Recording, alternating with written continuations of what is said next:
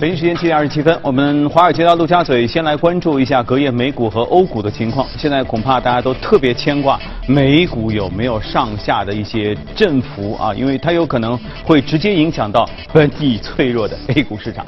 啊，昨天这个美股又是下跌啊，我们能看到，但是跌幅还好。其实你看，总体上都是比较稳定，只有纳斯达克指数稍微下跌多一点点，百分之零点八八的跌幅。具体情况我们来连线一下，第一财经驻纽交所记者葛威尔，请他来给我们做一下介绍。你好，葛薇啊。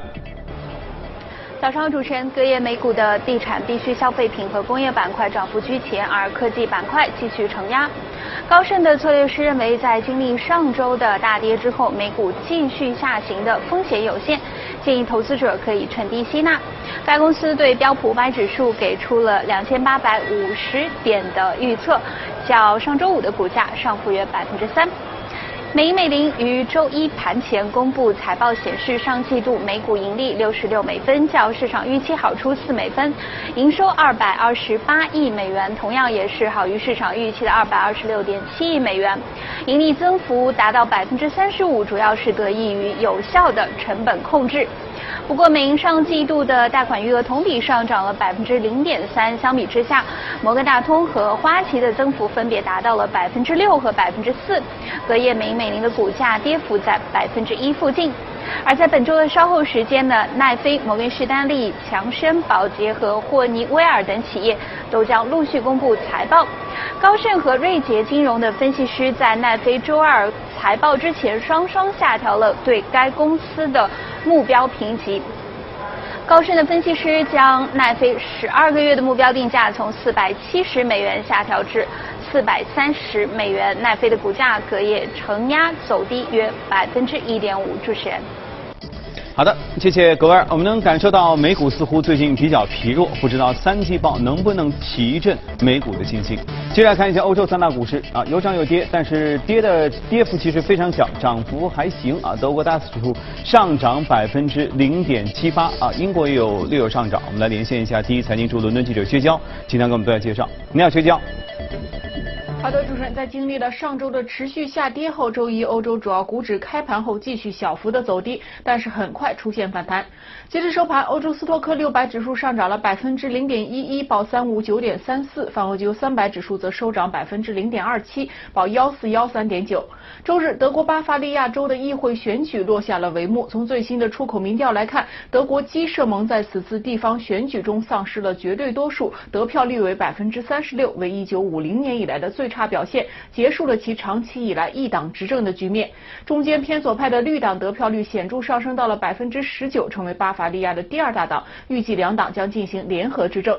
该党也是默克尔所在基民盟的主要伙伴。默克尔表示，需要做出更多的事情来重新获得民众的信任。当地媒体提出，一场政治地震即将到来。周一，在美元指数走低的情况下，欧元对美元盘中上涨了约百分之零点五，英镑则受到脱欧最新消息的影响有所下跌。英国与欧盟的谈判在周日再次陷入了僵局，对双方对于爱尔兰后备计划无法达成共识。英国首相特蕾莎梅周一表示，不能因为爱尔兰的问题上的分歧造成无协议退欧，但是北爱尔兰作为英国的一部分将彻底的脱离欧盟。欧盟也强硬的表示，在本周的欧盟峰会前不会再进行任何的谈判。出身，好，谢谢学校。大家有没有发现，最近世界格局当中发生的一些小事件，往往跟谍战片现在越来越接近。一个人走进了一个领馆，然后就不见了。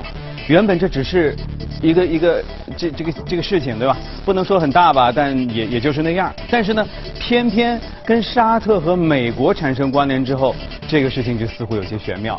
更何况油价已经这么高了，接下来它会对油价产生一些影响吗？更是地缘政治方面会不会因此牵牵扯出一些什么样的矛盾来？今天我们和嘉宾一起来聊一聊。好，今天来到节目中的是剧派的许哥，你好，许哥。嗯，主持人你好。最近是不是很像看《零零七》？看谍影重重，看各种各样哈。之前你说俄罗斯前特工在英国莫名其妙的喝了个东西之后，这个走了，这这这听上去好像还比较特工片。这这他是符合我们，因为他毕竟是个身份前特工。这这次你说沙特的这个记者，刚才我们记新闻当中也报了，走进了沙特驻土耳其的领馆，然后。就说不见了，也没说去哪儿了，就就是说不见了。然后全球各地猜测纷纷啊，这个事情会不会对油价产生什么样的影响？当然会了，我们等会儿可能会嗯讲一点点这个方面的东西。其实还是蛮符合目前整个局势的一个发展。这个点上面报这个事情，嗯，对于油价的到底涨还是跌，有一一点点影响，当然不是决定性的因素。嗯，其实今年大家看，刚才我们看美国市场也。不是特别好，也隔夜出现了一定的下跌。当然，跟那个跟季报马上公布，大量的那个信息会往市场走，然后有很多的这个投资者可能提前获利了结，有一定的关系。嗯。啊，美股我个人认为大的这个方向没有太大的问题，整个基本面也好，还是非常不错的。那么今年其实我们去看做投资的话，我们从年初的时候一直在有跟踪，也是有推荐。就是我个人认为，其实原油的这个今年的交易应该是。比较好的一个一个交易，我们看了一下，从年初到现在，因为原油主要主要是两个标价嘛，一个就北海的布伦特的原油的一个报价，另外一个就是美国纳斯达嗯美国那个那个德德克萨斯州的轻质原油 WTI 的一个报价。嗯。那么如果前者的话，呃布伦特原油从年初到现在已经基本上涨了，昨天看了一下百分之二十二百分之二十点五三左右。嗯。百分之二十是非比较大的幅度，那个美油的话，基本上百分之十八，也就是说它的那个作为大类的投资产品，从年初到现在，基本上有百分之十八到二十，或接近二十的一个一个涨幅，在今年来看也是嗯比较比较可以的。那我其实个人记得年初的时候，油价并不是特别不是特别啊，因为其他的事儿很多。对对，那么因为我们年初的时候也是分析了一些原因，包括是我们看到 I 呃那个阿美的 IPO 啊。对。或全球今年的整个通胀的水平，包括美国的经济的一个减税带来的一个增长，这些都是很重要的一个因素。嗯。那么现在市场那油价基本上大概八十美金左右吧，市场现在预计目标位可能会要到一百，当然我个人认为可能会有一些困难。嗯。有一些困难。现在其实从十月国庆到现在，油价是有一个下跌的，百分之二到三左右的下跌。嗯。那我个人认为，现目前来看，当然有影响油价的因素会有很多，供供需啊，那个那个那个输油管道啊，或者边缘局势的紧张啊。但最近一段时间，短期来看，大家如果要做油的话，很重要的一个因素就是伊朗的。呃，这个这个制裁的问题，因为美国五月份的时候推出跟伊朗的那个核协议嘛，所以它的那个石油的出口在十一月份可能会有一个比较大幅度的下跌。下跌。嗯。那么全球的，因为它是欧佩克当中非常大的一个供油的一个组织嘛，那如果说它的原油的这个供给出现一个下滑的话，嗯。那么无论是看多还看空方都在猜这个缺口谁来补？呃。一个是谁来补，第二个能不能补补得上？啊，因为这个大概是每天每一天大概有两百多万桶的这个这个缺缺口，而且，呃，个人认为也算是比较比较大的一个一个缺口。那么，呃，目前有看多的那那一方就认为这个缺口可能蛮难补上，因为大家去看现在，比如说沙特，沙特现在呃这个原油产量大概每天一千一百万桶，还不到一点点，它未来的这个。满负荷也就大概在一千一百五十万桶，就五十万桶左右。啊。那么，然后如果再大一点，看到欧佩克的整个大的组织，欧佩克现在整个闲置产能是基本上接近于两千零八年最低的这个闲置产能。嗯嗯。两千零八年大家可能不熟悉啊，两千零八年什么概念呢？那个时候油价是历史的最高位，现在大概八十美金嘛，那个时候是一百四十七美金一桶。是，也就是非常非常贵的时候，非常离谱。在贵的时候，当然我是产油国，我会拼命的多卖一点嘛，反正就是贵嘛。我我那个时候买一桶，现在卖卖两桶，嗯，所以那个时候基本上已经把很多闲置产能都已经挖掘出来，用掉了。所以现在大概目前来看，已经接近两两千零八年那个那个闲置闲置的那个低点，然后大概一百四十万桶还有。这些产能可以用，但这个一百四十万桶，未来到明年可能只有一百二十三万桶。嗯嗯，在这个一百二十三万桶当中，还有五十万桶，这个五十万桶的油呢是在。在一些比较敏感的地区，或者说是一些中立的一个比较乱的地方，可能两边都都说这个宣称是我我我的那个地方，然后当然油井也有，下面油也油也有，但是呢，它上面这个东西呢就是没有开工，而且有些荒废。如果说一旦发生呃原油的短缺，当然大家都愿意把这共同开发嘛，贵了嘛，那大家分分分一点还是能赚钱。嗯。但是它如果从启动到最终运到市场，可能时间。时间段还蛮长的，可能市场预计是一个月到三个月，所以四月份马上就来了嘛。那然后如果伊朗的这个油油的缺口突然间下滑也比较多，那么那边的闲置产能又跟不上，所以这是现在目前很多投行或者说投机者在赌未来的油价可能会出现一个比较大的一个上涨。当然还有一些走的比较比较比较偏的，也就是说，大家知道在海湾地区那个那个叫霍尔木兹海峡嘛，霍尔木兹海峡当中最关键的那个位置就是伊朗那个位置。对。伊朗如果说把它逼急了，说我我它主要靠那个石油财政嘛，如果石油不让它运，那它国家可能会有一些困难，那我就把霍尔木兹海峡给封了。嗯。封了的话，那。可能造造成全球三分之一到二分之一的原油无法从海湾这个国家运出来，那这个会造成很大的一个一个困扰。当然，这这个可能性不大，这可能会真导致地域地域的这个局势非常非常紧张。但这些都是劳动市场的因素，也是看多的一个因素。但是呢，我个人认为，呃，其实我们从年初的观点到现在是一致的，就是认为石油的价格今年是一个机会。嗯，但是我个人认为，最近一段时间当中，基本面已经有一些比较微妙的。变化，而且这些变化可能会影响未来石油的一个走势，没有那么坚定的往上走。原因在于第一个，我们年初为什么 那么看好石油价格呢？因为今年呃，按道理来讲，应该是沙特的最大的公司就是阿美，嗯，IPO，现在也不说了。啊，现在已经已经 pending 了，已经已经停暂停了。那么阿美这个上市，它因为实在体量太大，两万亿美金的，直接上市之后就是全球市值最大的公司。你现在美国最大的公司也就亚马逊嘛，呃一一万亿左右，它两万亿的这么大的一个一一个市值，呃，那么它这个它要上市满足的财务条件就是每一桶油大概是在六十美金左右。所以六十美金一般说是我们说今年的一条底线嘛，红线。然后它的比较理想状态大概石油在八十美金左右。所以这这这是一个石油的交易区间。我们从年初开始一直讲这个交易区间，下就买，上就抛，嗯，啊上就抛。因为这个东西它一定要做，原因就在于呃沙特对于石油的财政的依赖实在太高了。在一五年的时候，它百分之七十四的这个财政收入或者国家收入来自于嗯石油，所以它要把这个东西呢降低，因为油价一跌它就止止。所以他到二零二零年呢，他希望降到百分之五十以下。嗯。所以就通过这个阿美上市，然后圈一点钱，然后做一个它叫二零三零远景的一个一一个规划。所以他一定要做。二零一六年一月份开始，他就要计划上市。到二零一七年，哎，上不了市。然后本来是今年下半年，今年下半年说一个上说，当时我们听到这消息也蛮开心的，因为这样对油价也是有一个保保证嘛，就是啊，是一个刚性的东西。但是，呃，现在看来这个东西又。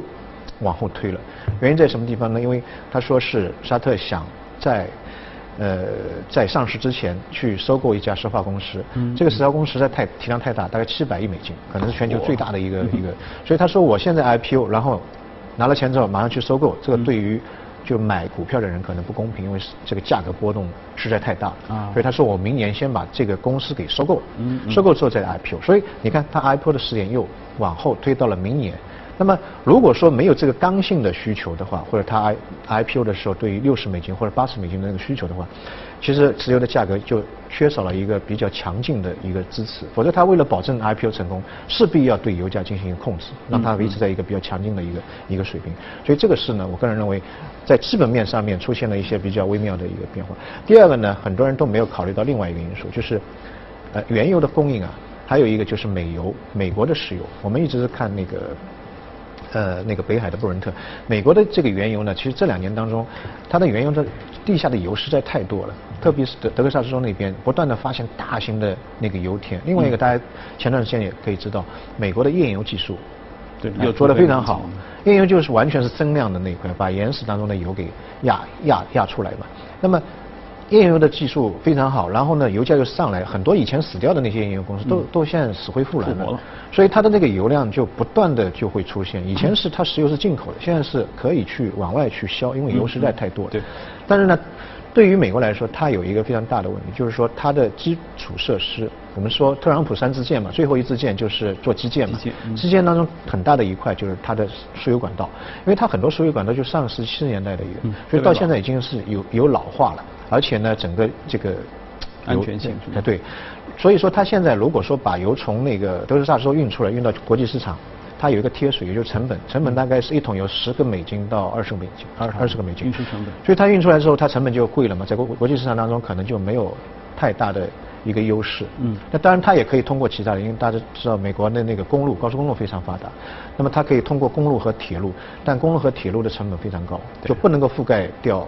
管道运出来的那个成本，所以现在他就是说挖了很多油，页因为榨了很多，那没没办法运出来，就囤在那个地方，就库存在在增加，但就好像是一个大的油瓶，它无非现在口子比较小，嗯，它没有往外倒，但这个口子马上会扩大，因为这个是有利可图的嘛。扩大之后，这全球市场的这个油的供给水平就会发生一个比较大的一个增量，这个时候对于全球的这个原油的价格会有一个比较大的大的一个劳动，这是一个比较重重要的一个因素。嗯，当然还有一些，比如说我们刚才讲到的这个呃沙特的那个这个记者，嗯，这个这个事情，这个事件发生的这个时点呃非常有有意思，大家可以看到现在特朗普他的中期选举。应该在十一月份，对，所以在十一月份之前的话呢，他现在一直在呼吁，包括让俄罗斯也好，让欧佩克或者说让沙特，你一定要增产，你再不增产，现在油价太贵了，太贵之后呢，影响到我们国内的这个劳动人民买不起，加不起油了，劳动人民加不起油就会生气，一一生气的话就投票这个反对，那那这个他就他就非常麻烦，至少是他的反对党他会利用这个油来做做做做文章。之前我们一直是有讲这个东西，所以。现在因为这个事件的话，特朗普现在大家可以看到态度非常强硬，说要严惩沙特，嗯，然后跟土耳其那个沙特三三个国家就开会，那那个这个事情怎么办？对，其实本身这个事情也不是特别大，但那正好是一个把柄抓在他手上。然后的话，大家可以看到，可能未来沙特会配合，至少在中期选举之前吧，之后就不说了，因为沙特也有自己的这个利益需求嘛，啊，利益需求就不说，比如说阿美要上市，那么在这个之前的话，油价可能会有一点点的松动，不会像市场大家可以看到从年初六十到八十，然后再到一百，嗯，这个这这个快速的一个增长，所以我个人认为，可能到年底之前，呃，原油的价格还是会比较坚挺。当然，如果说有有朝一日大家看到。跌到六十美金呢，大家大胆去买。但八十美金以上的话呢，呃，也不能说它一定是往往往下走，但是呢，稍微来来讲的话呢，价格有点松动，而且它的支持的因素呢，包括阿美上市的推迟，美国原油市场的大量的供应，这些都会对市场有一个扰动。至少我们看成不算是一个利好，所以这个要适当的谨慎一点点。嗯，所以就是说，你其实是看中短期之内应该是一个上行的可能性更大。对，然后再往上的话，就那就要看一些事件了。对，就是八十美金以下呢，对于原油这个交易来讲呢，是一个安全区。嗯嗯。你无非是赚的多，赚的少。八十美金以上呢，就要看短期伊朗这个因素到底演化成怎么样的一个，或变大变小，霍尔木兹海峡是不是被关掉？对。啊，或者说它的那个原油是不是能够缺口能不能被迅速的补齐？嗯。啊，这个是一个比较大的因素。但是八十美金以下这个因素可以不不去看，因为其他更加强劲的因素会支撑着美美美那个原油的一个价格水平。嗯嗯。当然，这里面其实还会有一些问题啊，比如说我刚才听到的感受是，原来他们谈了半天的那个减产的政策，不是说在自己的最高产能上什么打一七折、打一六折，说我们大家达成协议，感情其实都是贴着边儿。对，还是有打一个什么九八折。对，还是有有有一些嗯这个虚，就比较虚的，没不是说我想今天生产就马上就出来的那个水平。但是大家可以看到，伊朗这个事件已经在眼前了。嗯嗯。他十一月份马上就马上就要来了，这个所以两个可能不 match。的一个东西，OK，所以这个开车的朋友啊，这两天多去加点油，也许 能稍微拉回一丢丢的这个这个使用的成本哈。好，接着我们来看一下要今天关注的美股，这是大家非常熟悉的一家金融公司，来看一下。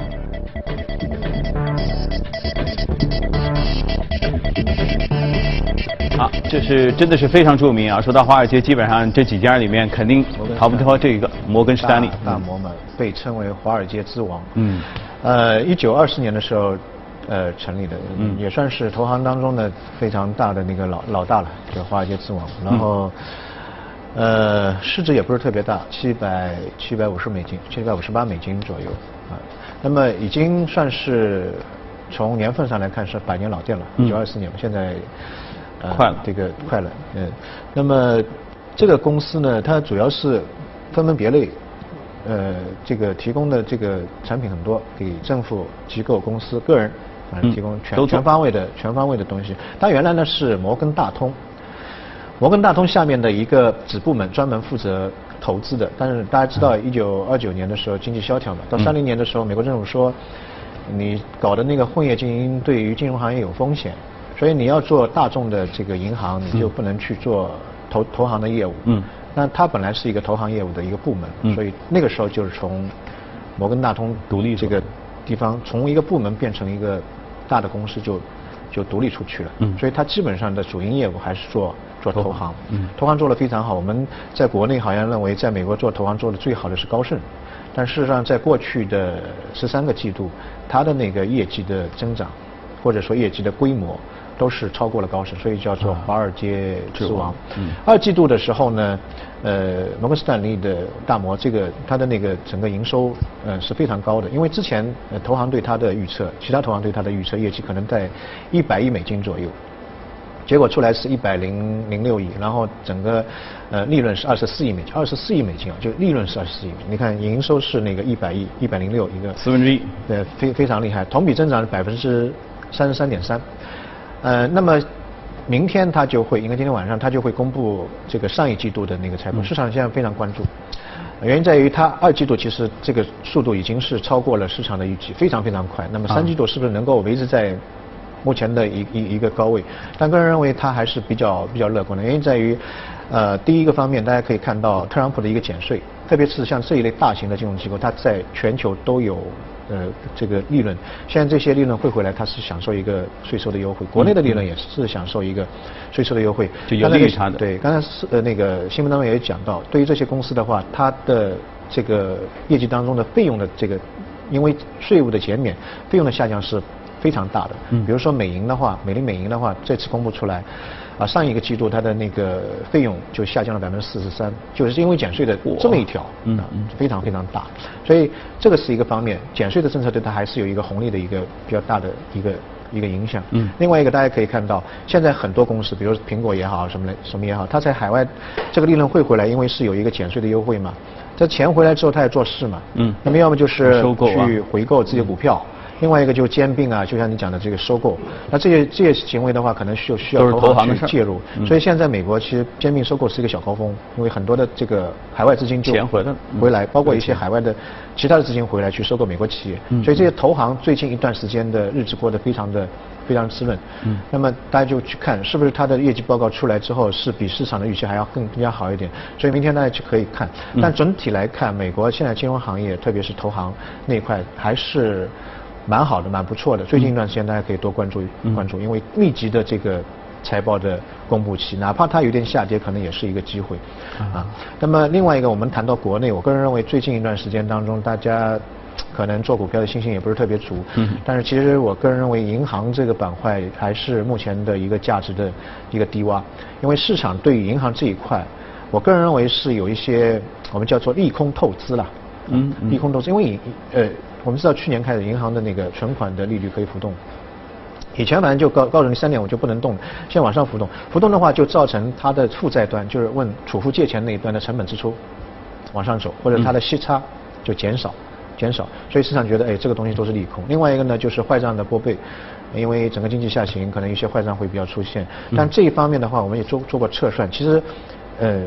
民众对它的一个测算跟事实上是有点差距的，也就是说他已经透支了或者过分的悲观了，对于银行这一块当中对业绩的影响影响。因为从 A 股市场当当中大家看，呃，排名第一的利润的规模永远是银行。对。嗯但美国是信息和软件，第二才是银行。中国的话，银行这一块始终是呃占第一。第二个，大家去看，目前从估值水平来看。银行的估值水平是真的是很低，我们去看它的市净率，现在市净率就股票的价格已经完全不能反映它的真实的资产，就真实资产可能是一块钱，像银行银行的板块大概是股票在九毛钱，也就是说你拿九毛钱可以买一块钱的资产，这个是真的是很便宜。但这个状态其实已经维持了很长一段很长时间了，但这个相对来说会比较安全一点点，因为我我买的就是你的净资产，甚至还打折买卖给我，包括有很多的我觉得也算比较好的银行，比如说你看。那天跟朋友聊，像华夏，华夏它现在基本上打六折，啊，经常打六折，对吧？民生啊、兴业啊都是打七折左右，所以这个相对来说是比较低的。我们不能说它马上第二天就反弹或者怎么样，但至少你买这些东西不烫手，拿一年两年不烫手。它一旦反弹的话，我们叫做一个估值的一个修正，那整个幅度会会比较大一点。所以综上所述，大家去看，一个呢就是说对于利空的。透支有点过。第二个呢，未来也存在的一个这个估值的一个修复的程度。第三个呢，就是它的安全边际比较高，啊，所以说呃，最近一段时间因为整体的行情也不是特别好，嗯，那我们就找一些安全安全边际比较好的。如果说一波大的反弹的行情出现，可能有银行业带动的可能性会嗯更加大一点啊。OK，叫综上所述啊，所以在这里面，如果大家一定要在最近这段时间去投资的话，那么可能选择金融类是安全边际会比较高的，至少哭的没有那么伤心吧。在最最最艰难的时刻应该已经过去了。好，今天是我们时间关系和许哥就先聊到这里。呃，最后来看一条时装周的事儿哈，为期四天的第五十一届里斯本时装周。呃，刚刚结束，我们一起去看一下。本届时装周共汇集了三十多位设计师的作品，其中既有莫拉、夸雷斯马和科英布拉等业界享有盛名的设计师，也有初入时尚圈的新人。在时装周共二十二场走秀中，设计师们将自己对明年春夏流行元素的理解和把握，通过不同材质、式样和颜色的时装展示给观众。葡萄牙本土设计师卡瓦略今年带来一组以樱桃为主题的服饰，颇为引人注目。他表示，自己的设计灵感来自樱桃的形状，围绕着它构建出一系列印花和线条，同时注入了和服这一富有东方色彩的元素。里斯本时装周始于1991年，是葡萄牙规模最大、最重要的时尚盛典之一，也是葡萄牙本土时装设计师，尤其是年轻设计师们展示设计才华的重要舞台。